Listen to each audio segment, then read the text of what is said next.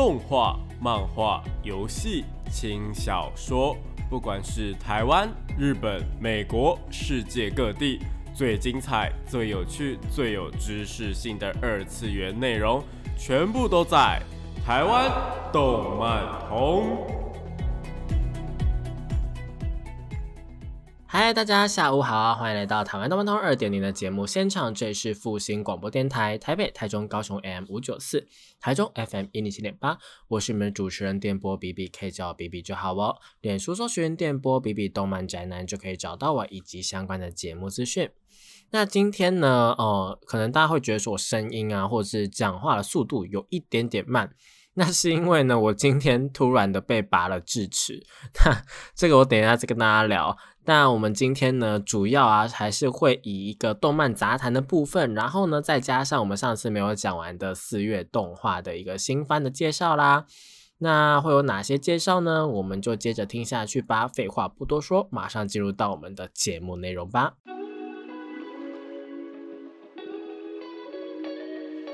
少年少女、热血感动、悬疑推理、恐怖血腥、寓教娱乐、恋爱放闪、BLGL，各式各样的动漫作品推荐，全部都在动漫推推。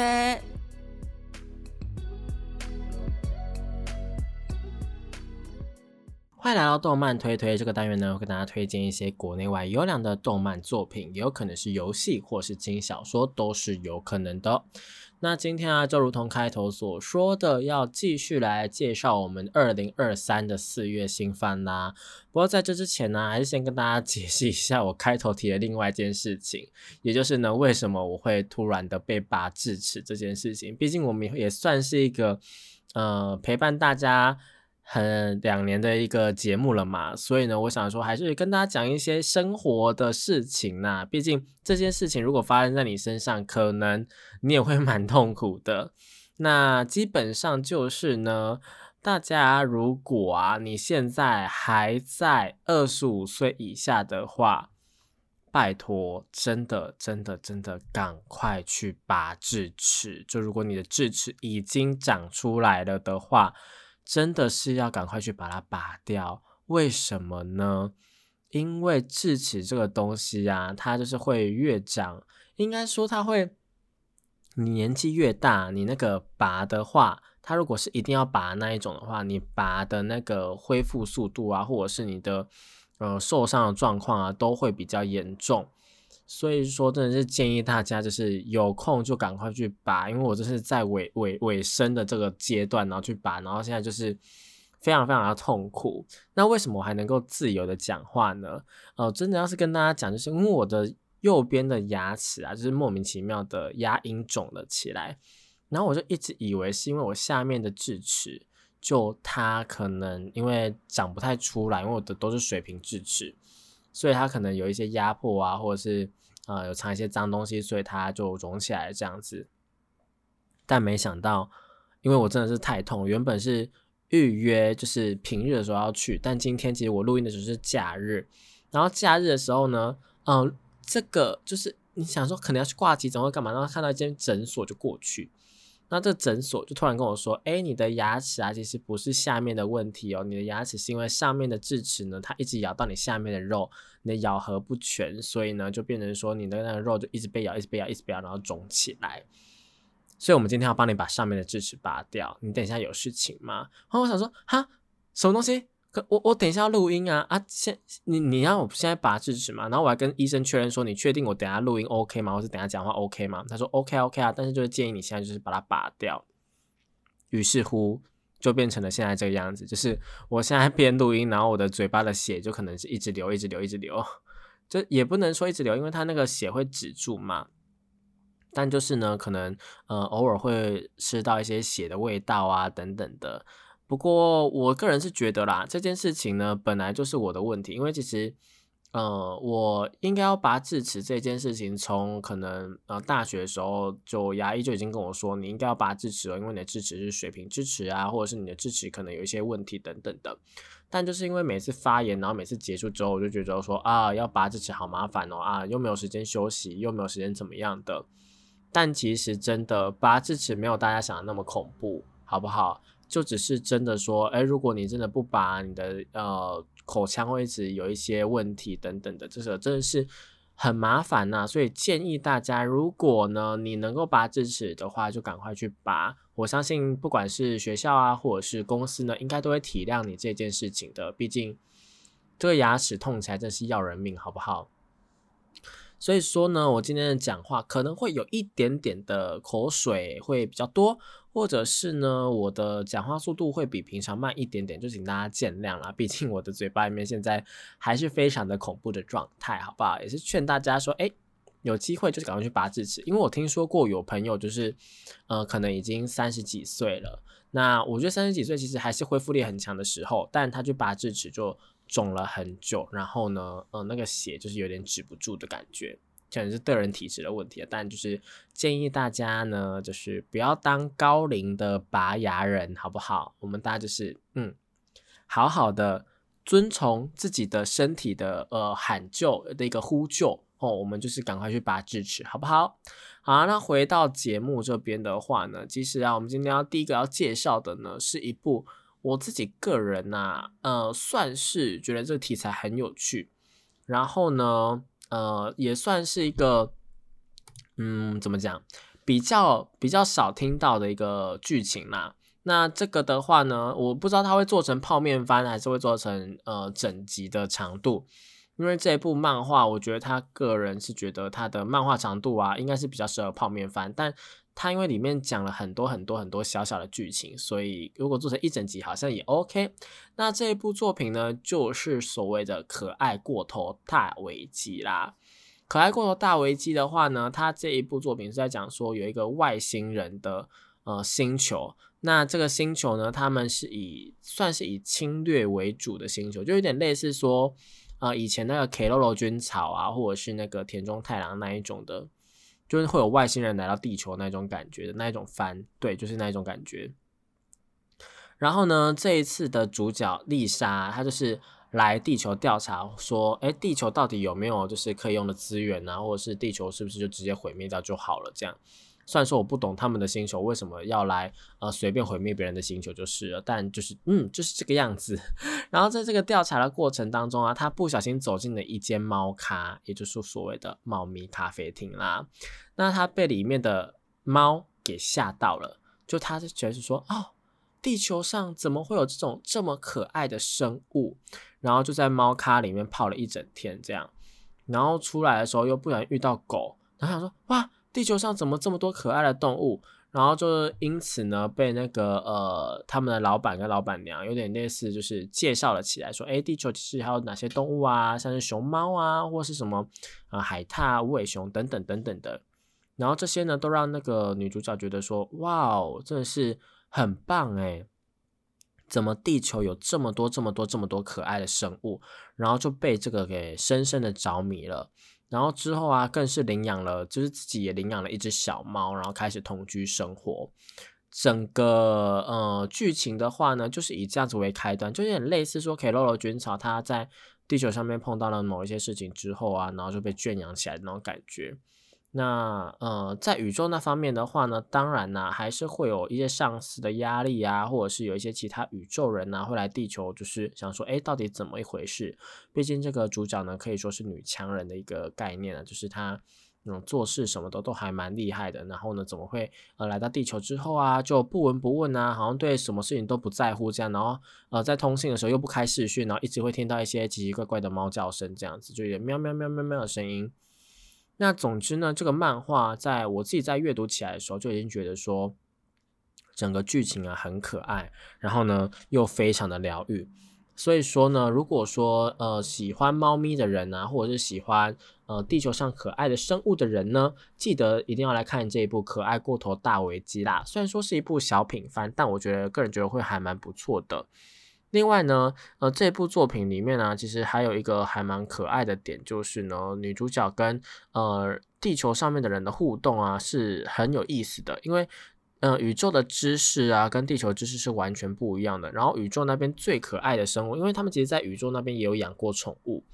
然后宇宙那边最可爱的生物，他们的一些审美观啊，或者是他们就是对话内容都非常非常非常奇怪，你就会觉得说，哦，真的是一个文化冲击或者文化差异。他们就会有养很多那种很像触手的怪物啊，然后跟说，哎，你看我的呃小斯比它有多可爱啊，然后那是一个触手的怪物，然后你看没有没有我的比较可爱吧，然后他们的触手可能会因为动来动去这样子，然后就觉得嗯蛮恶心的。然后来到地球之后看到这个，哎。这到底是什么生物？每一个生物都这么可爱吗？其实讲真的，地球上面的生物啊，在宇宙当中应该都蛮难生存下去的吧？如果说宇宙真的是如同我们所想象的那样的话，呃，宇宙还有别的生命体的话呢，他们在这个环境里面应该会是比较像是纳美人的状态吧？就是他们身体会比较没有毛。然后呢，比较滑，或者是可能他们不需不太需要呼吸嘛，所以他们可能呃也没有肺部的那个功能啊，等等等等等。我就觉得说，哎，其实我们地球上也有可能是因为我们审美观的关系，觉得说，哎，这样比较可爱啦。毕竟有些人呢，还是会觉得说，哎，外星人其实也蛮可爱的。比方说像是异形啊，异形就有蛮多。呃，我身边的朋友他们是蛮喜欢这个形象的，他们明明就黏黏滑滑，还很恐怖，对不对？但是他们就是喜欢，所以我觉得，呃，算是文化的差异啦，也算是个人的喜好问题了，好不好？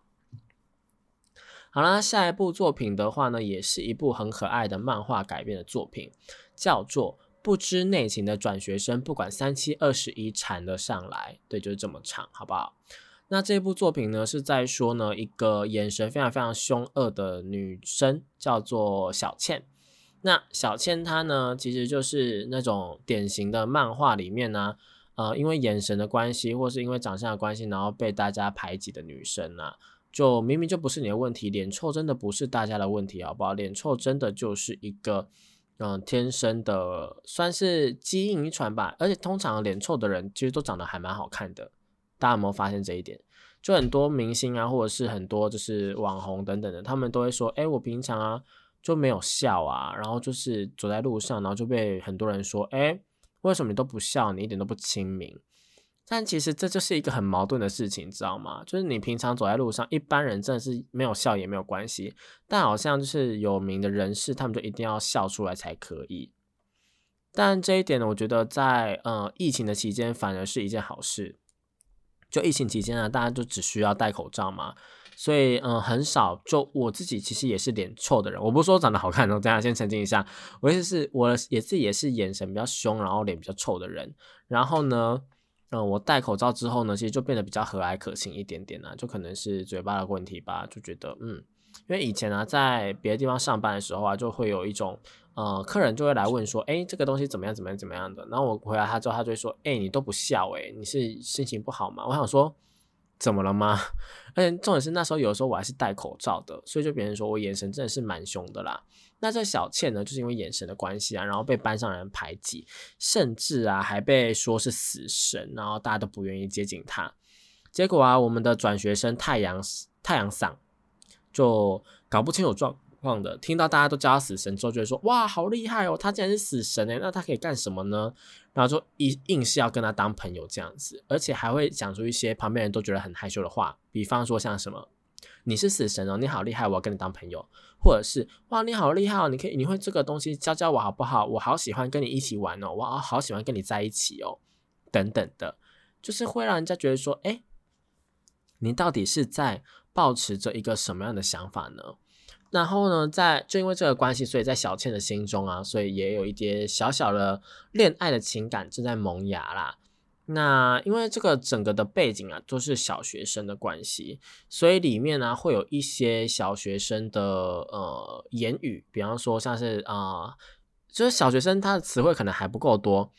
现在小学生我不知道啦，因为现在小学生可以用平板，可以用手机。但以前小学生真的是词汇不够多的时候，可能互骂的时候也不能讲脏话，因为那时候会规定说，哎，你不能讲脏话，然后就会说什么，哎，大便大便啊或什么的，就比较粗俗的，但也不是真的脏话的话，然后在那边就是互相骂来骂去这样子。那也会有这种类型的话，那当当然也会有一种就是，哎，我什么都不懂那种小学生的话出现呐。另外呢，还会有一些小学生的游戏，比方说像是以台湾的例子来讲，昂啊飘好了，或是竹蜻蜓等等的这种，在呃日本那方面呢，也有日本那方面的一些童玩的游戏呢，会在这部作品里面出现。虽然说，我觉得啦，真的是现在的时代这么发达，可能 小学生们应该也不会玩昂阿飘了吧，或者是他们应该也不会想要玩一些就是呃折纸啊，或者是红绿灯啊，然后三字经啊、鬼抓人等等的，应该就不会想要玩的吧。应该就下课呢，如果老师真的是禁止他们玩电动游戏的话，或者玩手机的话，才会真的跑出去玩啊。但可能真的也没有人教的话，就也没有人会这样子，所以。呃，我觉得大家还是要有一些童趣啊，或者是小学老师们呢，应该也蛮苦恼这个问题的。我觉得，嗯，总而言之，这是一部非常非常可爱的小学生背景的喜剧作品。那里面呢，虽然说有一堆小学生的东西，但是完全不会让人家感到幼稚，反而就是我看的时候会觉得，哎，还蛮舒压的。我觉得还蛮适合给如果你平常上班啊，或者上课你压力很大的人来看看。就是呢，你会找回一些呃小时候的那一种童玩啊、童趣的感觉，我觉得是非常非常棒的哦。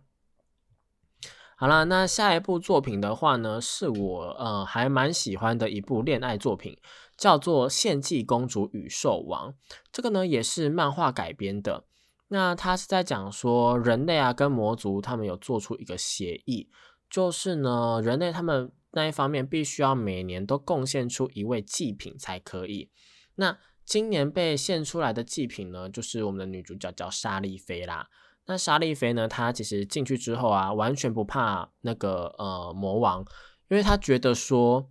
呃，反正她都要被吃掉，那就是冒犯也没有关系啊，等等的，也不会怎么样，再糟也是死路一条啊。就是就算我表现的再好，也是死路一条。那到底为什么要表现的好呢？有一种自暴自弃的感觉啊。但是更重要的事情是呢，因为他在村庄那边呢也没有家人或者朋友可以协助他了，所以说他就变成说，哎，也没有那么重要，他就觉得嗯没关系，反正他就是人生就是这个样子啦。那魔王看到他的反应之后呢，也没有觉得太奇怪，因为其实可能每个人来都这样子吧，但他还是从这个女生身上呢发现了一些不太一样的地方。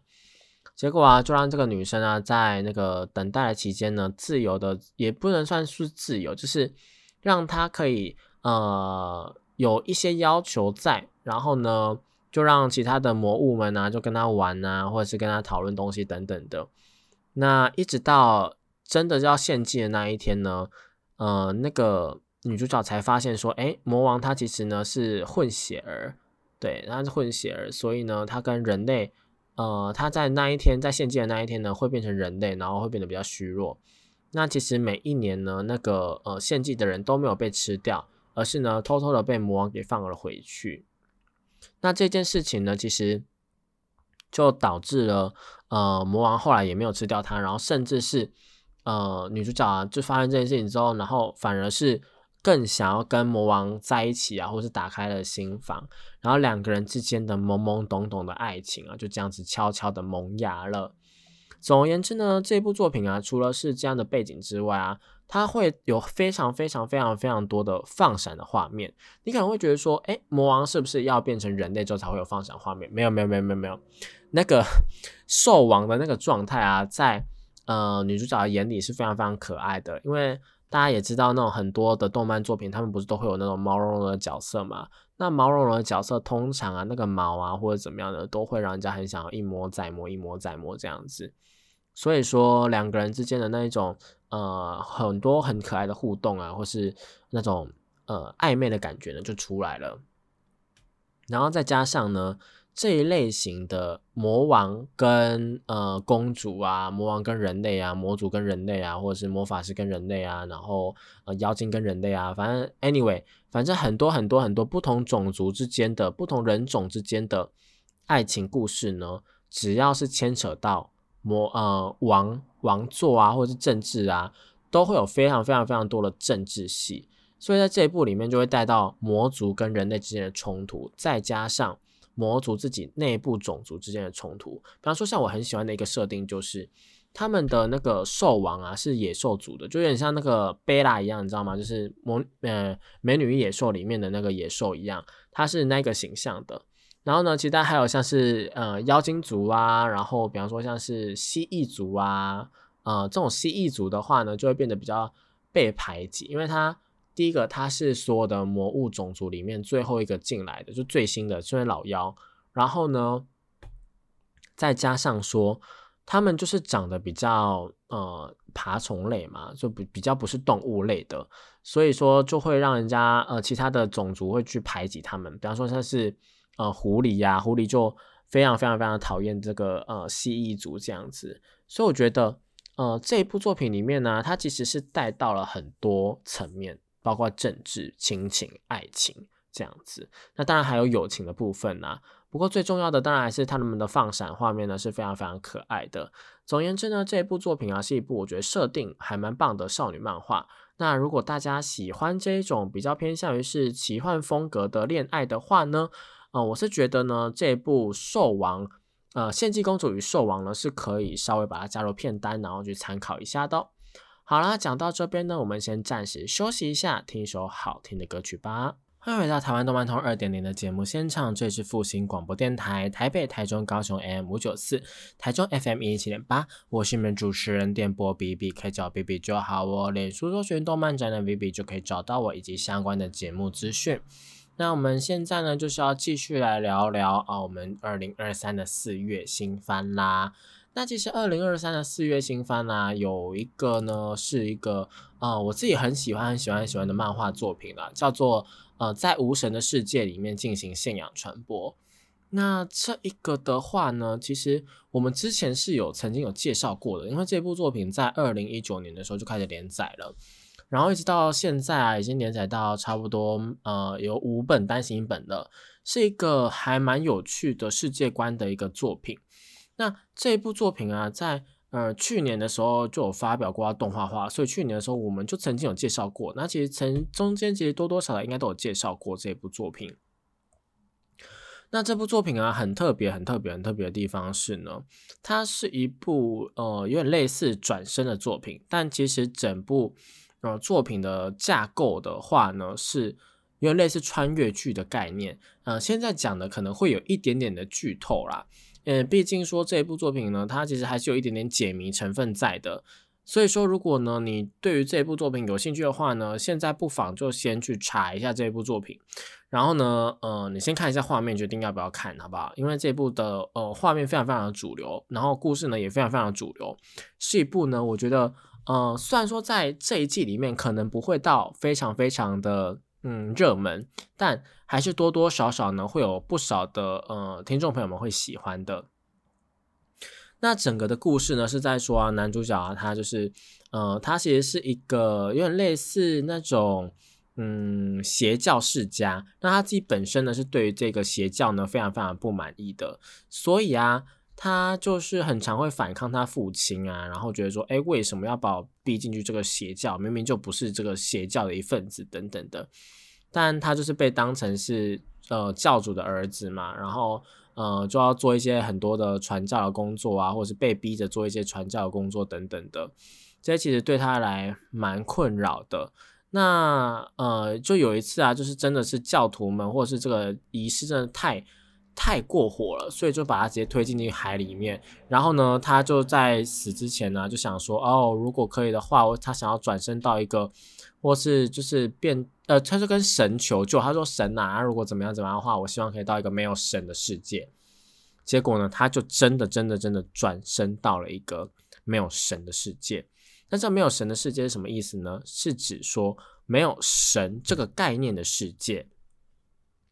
那为什么会没有神这个概念呢？其实神这个概念呢，我们应该要先嗯，先来了解一下。我们先撇掉神灵啊、妖魔鬼怪啊等等这些东西的存在不存在哦。我们先不讨论这一点，单纯就以宗教这件事情来讨论的话，宗教这件事情啊，其实是呃人们呢在寻求一些希望，或者是他看到一些他不理解的事情的时候。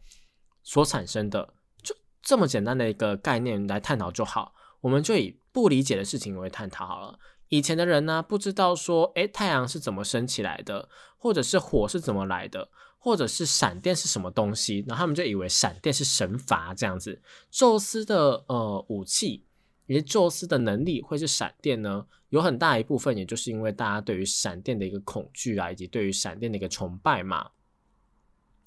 所以说呢，宗教或者是神话等等这些东西啊，嗯，我们先不讨论它是真是假，但就一部分来讲的话呢，是因为这一些我们不了解的东西所产生的。所以说，虽然说现在科学非常非常发达了，但有一些东西还是我们没有办法去理解，或是我们没有办法去解释的。就好比说啦，呃，应该大家都有身边多多少少都会有那一种阴阳眼的朋友吧。或者是就是比较有感应的朋友，那这些朋友们呢，很常在跟你讲一些事情的时候，你就觉得哎毛毛的，或者你就会觉得哎有点感同身受，或者是呃就说出自己曾经有类过类似的反呃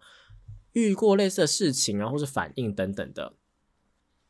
这些呢其实都是所谓的呃超自然现象嘛，就是你没有办法用科学解释的东西，又好比说呢呃很多地方会有所谓的神机嘛。又或者是呢，呃，可能不下雨的地方突然下雨了，沙漠突然下雨了，等等的这种，就跟自然以前以往认知的东西不一样的东西，它突然产生的时候呢，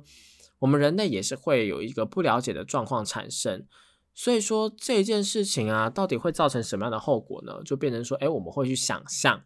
毕竟不了解的事情呢，是会让人家觉得害怕的。那如果有心人士想要利用的话，对，这边说的是有心人士哦。有心人是想要利用这种大众不理解的现象的话，就有可能会变成一个宗教信仰。那这个宗教信仰呢，如果是被拿去做坏事的话，就会变成我们一般人所称的邪教嘛。那主角呢，他会称自己家里面是邪教，其实并不是什么原因啊，而是因为说，呃，他们在供奉这个神明的时候啊，大家觉得诶有点太过火了。但这神明是不是真的存在呢？呃，不确定哦。所以说，在呃来到这个世界之后，来到下一个世界之后啊，我们的男主角啊，就是过着没有神的生活嘛，就没有这个神的概念生活。但原因是什么呢？为什么那个世界会没有神这个概念呢？答案已经很明显，就我刚刚有提到了嘛，这个世界的人没有什么不理解的事情，因为呢，他们的皇帝呀，什么都知道。而且呢，还会安排说，哎，你现在是哪一家的人呢？你应该要什么时候怎么样怎么样怎么样？其实他们大家都知道，而且就是，呃，在他生来就是如此这样，所以大家对于这个教育呢也没有任何的疑问。但是啊，就有一部分的人呢，就主角转身到那个村子，其实那一部分的人都是被赶出来的人。为什么呢？因为这个世界观呢，这个皇帝呢，他设下了一个规矩，就是呢，呃，会有一个。嗯，处刑日是每个人都会有的，出生之后每个人都会有，因为那个世界的人呢，已经没有什么疾病啊或怎么样，就寿命就是很长很长很长。那为了一个呃，算是为了一个平衡吧，所以呢，他们会设定一个处刑日，就哎，你什么时候你应该要死掉，然后就会在那一天呢把你带到广场，然后把你杀死这样子。但大家都觉得很荣幸哦。大家就觉得说，哎，也不能说很荣幸，大家就习以为常，想说，哦，对啊，那我就是这一天就差不多要这样子了。但有一部分的人还是会害怕，还是会觉得说，哎，他就是不想要死嘛，所以呢，就跑到村外。那这些人呢，应该说被赶到村外啦，就这些有意义的人呢，就是都集中在那个村子里面。那集中在这个村子里面的人呢，并不是说他们就已经逃过一劫了，而是说，在这个村子里面的人呢，是不会收到通知的，是会直接被带走的。就是说呢，他们是更。呃，讲白一点就是更低阶的人类这样子，所以说，呃，在这个村庄里面，虽然说你可以过得比较开心啊，比较无忧无虑啊，就是不用管那个皇帝说什么啊，但就只有这一点呢，是会被突然带走，然后就是可能就突然的被呃处决掉了。所以说，在这样的世界里面呢，呃，男主角第一次知道这件事情的时候，就觉得非常非常不合理，于是呢，他就向应该不存在的神明。求救了，就神明真的出现，而且还把刚刚被杀死的人都复活了。这件事情就非常非常的呃有趣了。你是一个不相信神明的人，但是呢，你却召唤出了神明，到底为什么呢？以及在这样子的一个没有神明信仰的世界里面，神明该怎么存活下来呢？有很多的作品啊，他们都是说神明这个东西呢，应该神明这种呃存在呢。是经由人类的信仰所产生的。我们先不探讨说，哎，所谓的开天辟地的神呢，他们到底是怎么样出来的？因为如果没有开天辟地的话，那也不有人类。那没有人类的话，怎么会有神呢？这是一个呃鸡生蛋，蛋生鸡的问题嘛。但在神已经产生的这个当下呢，呃，人类也已经产生了当下呢，那么神到底是靠什么来运作的呢？简单的来说的话，很多作品就会设定成是信仰，信仰的人越多的话呢，那这个神明的力量就会越加强大。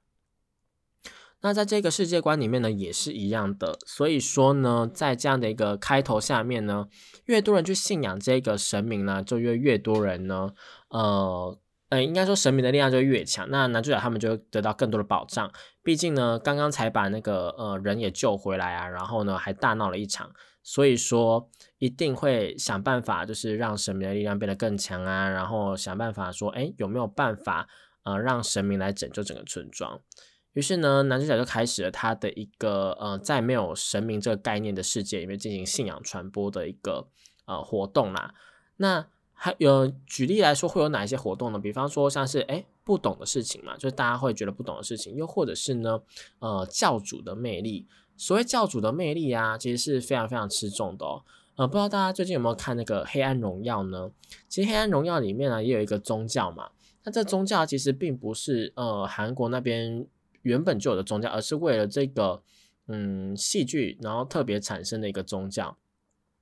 那里面呢，教主的魅力就非常非常重嘛。他还甚至还有一个群主，是他每天讲的话啊，会被呃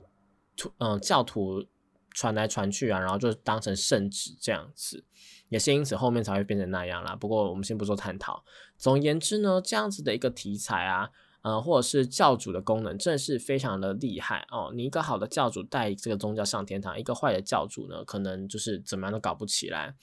那除了教主之外呢，当然还有一些福利啊，比方说像是以前的那个，呃，很多人会买那个赎罪券嘛。赎罪券的原理又是什么呢？赎罪券原理就是你买了之后你不会下地狱嘛。那其实你得到最好的东西，就就算你真的拿钱过来了，那你得到最好的东西就是，呃，你不用下地狱嘛，你你赎罪了嘛。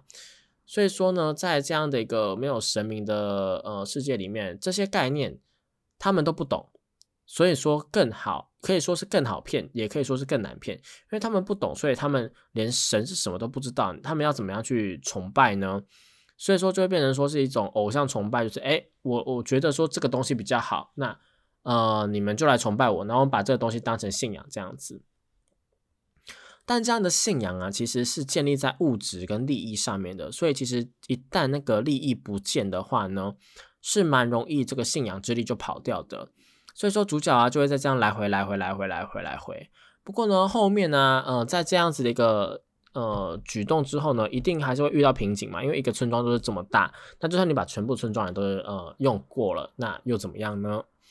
而且再加上说，政府那边应该说，我王国那边呢，也不可能放任一个这样逃过的村庄，然后都不管吧。所以说后来呢，就派了一些执行官过来。这些执行官呢，其实都是一些以前啊，他们都有特殊的能力。那这些特殊能力呢，都跟他们本身的一个呃名字是有相关的。比方说像是什么洛基好了，洛基这个神明呢是欺骗之神嘛，所以他的能力呢就会是幻觉啊，或者是幻象啊，或者等等的。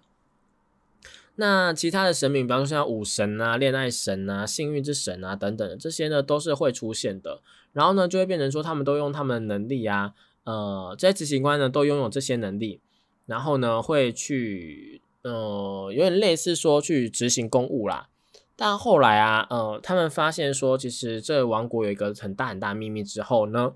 这些执行官呢，就全部都出走，然后变成说是他们要自己成为神明的概念。于是主角他们就要呃开始有点类似铲奸除恶吧，就把这一些伪神们都给他收起来，然后让真正的神明，也就是呃男主角旁边那个玉灵呢，给发挥作用啦。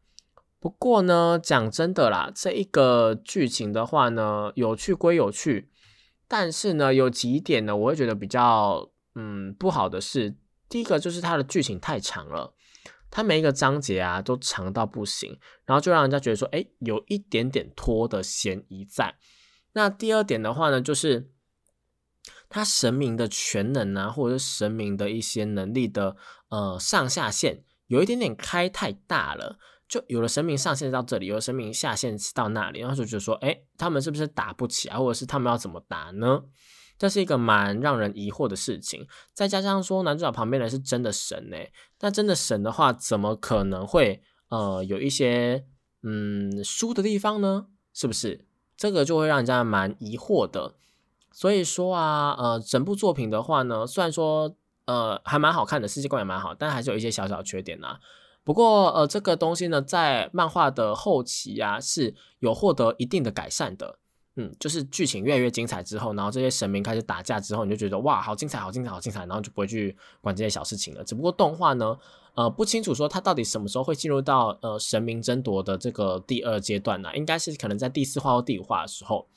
那如果大家呃对这一部作品有兴趣的话呢，就一定要撑到那个时候哦，因为那个时候真的会变得。开始有趣了起来，好不好？好，讲到这边呢，我们先暂时休息一下，听首好听的歌曲吧。欢迎回到台湾动漫通二点零的节目现场，这里是复兴广播电台台北、台中、高雄 AM 五九四，台中 FM 一零七点八，我是你们主持人电波 B B，可以叫我 B B 就好哦。脸书搜寻动漫宅男 B B 就可以找到我以及相关的节目资讯。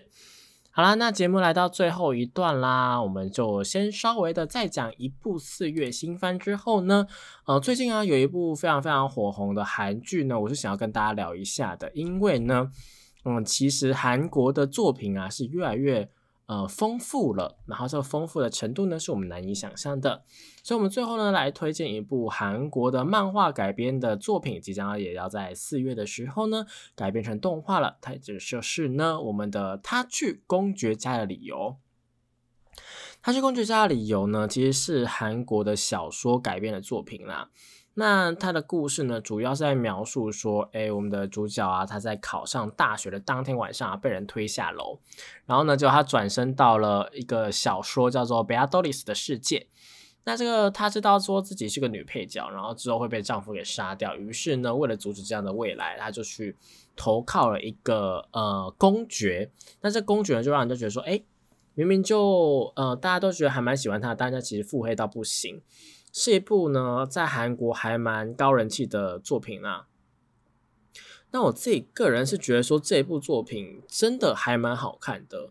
那好看的地方呢，在于说，最近韩国，呃，应该说韩国的编剧啊，韩国的一些东西，就是平常如果你很常看日本漫画、日本作品的话，会比较难去。嗯，思考到的，所以说呢，我在看韩国作品的时候，偶尔或是应该说还蛮长，都会有那种惊喜的感觉，就觉得说，哎，这样的套路是我以前比较少看到的，就比较不是那么的日系的那种感觉啦。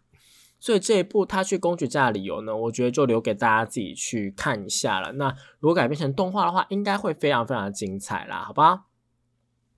那节目最后，我们就来聊一下，说，哎，最近很火红的一部韩剧吧，也就是我们的《黑暗荣耀》啦。其实《黑暗荣耀》我们之前好像也曾经在节目当中稍微提过，毕竟那时候呢，在聊那个，呃，应该说霸凌的题材的时候。霸凌这一件事情啊，并不是说每个人都能够接受的嘛。然后呢，也不是说这样题材的作品就每个人都想看。不过霸凌题材的作品啊，比方说像是棍勇啊，或者是盾勇啊，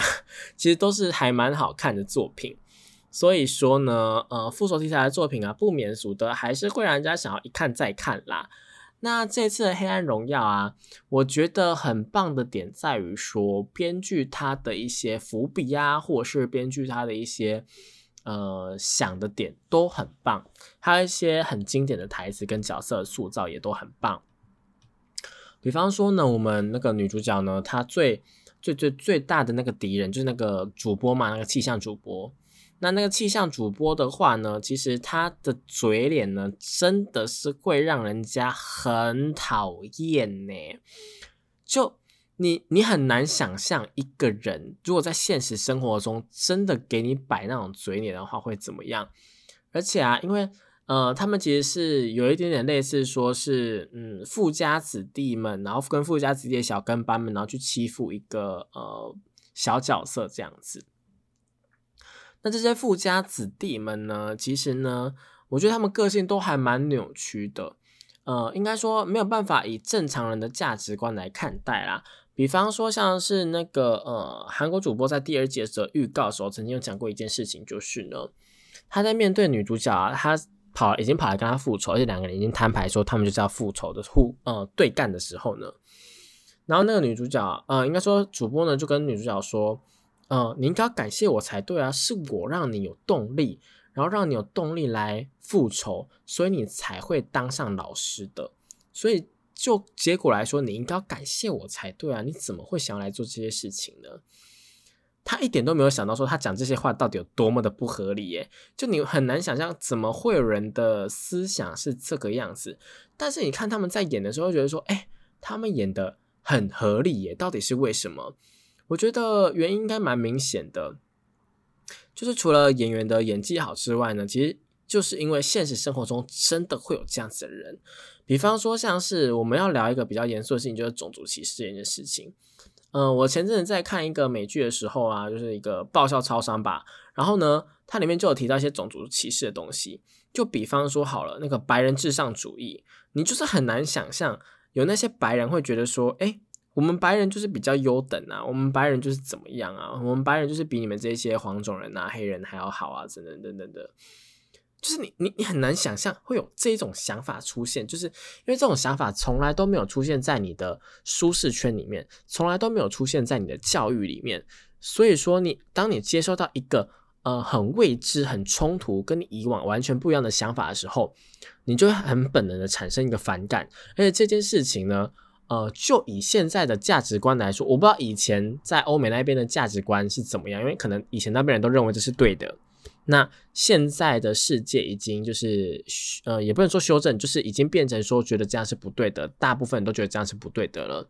所以，我们接收到的一个资讯跟价值观呢，就会觉得说，哎，这是不对的事情。那讲回《黑暗荣耀》的话，我觉得他就是把角色的塑造变得非常非常非常的厉害啦。那除了女主角之外，其他四位吧，呃，四位，哎，五位。呃，三个女的跟两个男的，这个算是配角坏人群呐，也算是主角群呐。他们都获得了应该要有的下场。那这个下场呢，我觉得有一个彩蛋还蛮有趣的。那这个彩蛋呢，就是呢，在这个《黑荣耀》开播的时候，而且一开始啊，就已经把五个人的下场呢，全部都已经印在海报上面了。那五个人的下场特别是什么呢？这个我们就不做探讨，因为我知道还有很多人还没有把《黑暗荣耀》看完，所以说呢，嗯，我只能跟大家说，哎，你们看完《黑暗荣耀》之后呢，是可以去稍微的，嗯，看一下说他们原本的海报，或者呢是先去看一下海报，然后了解它的意思之后呢，再回去看呃影集的话呢，你就觉得哎，非常还不错这样子。就说韩国的动画或者韩国的作品或者韩国的戏剧啊，其实都有一个蛮棒的成长的，我觉得。那当然啦，韩剧这个东西的话呢，其实一直以来都是在呃那个呃日剧以后呢，也是崛起的东西啦。那两个的差别呢，最大的我觉得果然还是节奏上面的问题，因为日剧啊，嗯，它。大概大部分都是属于所谓的，呃，有点跟动画一样，都是所谓的季番，那就是可能十集、十一集、十二集这样子，然后做一个完结。那韩剧的话呢，是因为说现在的，嗯，现在网络的平台啊，串流平台比较多，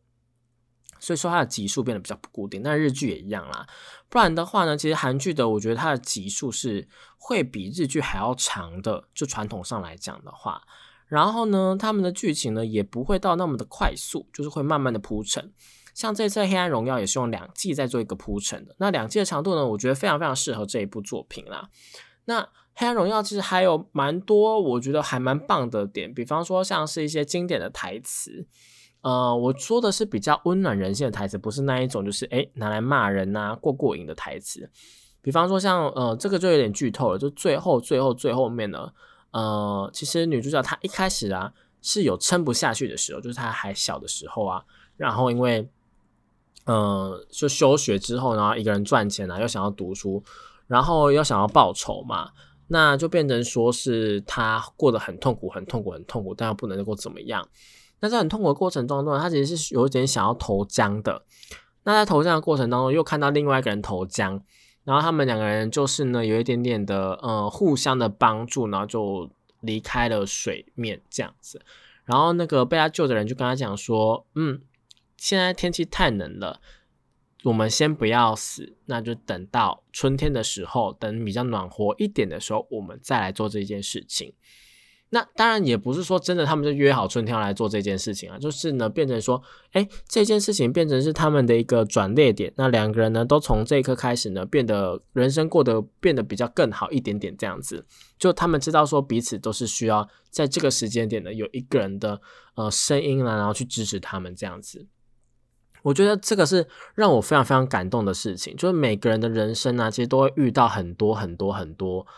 呃，你没有办法控制，或者是。你不知道该怎么办的状况，那遇到这些状况的时候呢，我们最需要的其实并不是，哎，你真的跟我们讲什么解决方法，或者是你真的呃帮了我做什么事情，有的时候就只是一个陪伴，又或者是跟你讲一句话，就比方说，哎，真的有人会因为一句话，然后就原本是想要去自杀的，或者怎么样的，然后就到最后就变成说，哎。因为一句话，然后就被救下来了。这样的故事其实还蛮常见的嘛，应该说屡见不鲜吧。但这样的事情是真实存在的。就像呃，我以前就是也有过很低潮、很低潮、很低潮的时候。就那时候呢，就有一个呃，也不算是朋友，就他就突然跟我讲了一句说：“哎，我以后陪你玩吧。”就那时候可能我跟我好最好的朋友绝交，然后他就跟我说：“哎，我以后我不来陪你玩。”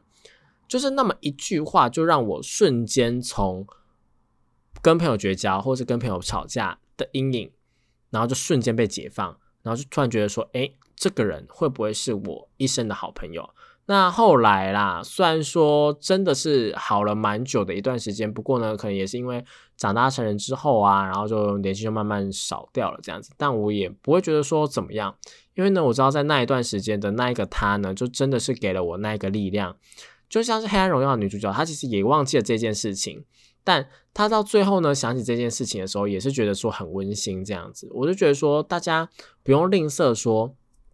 去帮助别人，不管这个帮助别人的，你原本背后的目的是真的想要帮助他，还是只是想要让人家来感谢你，这两个我都觉得都没关系，因为结果上来讲，你是真的就帮助他了嘛。那。到后面呢，不管你是会忘记啊或怎么样，我觉得都没有关系，因为其实帮助别人呢，就是一件可以让那个整个世界变得更美好啊，然后让这个好呢就回向下去的事情嘛。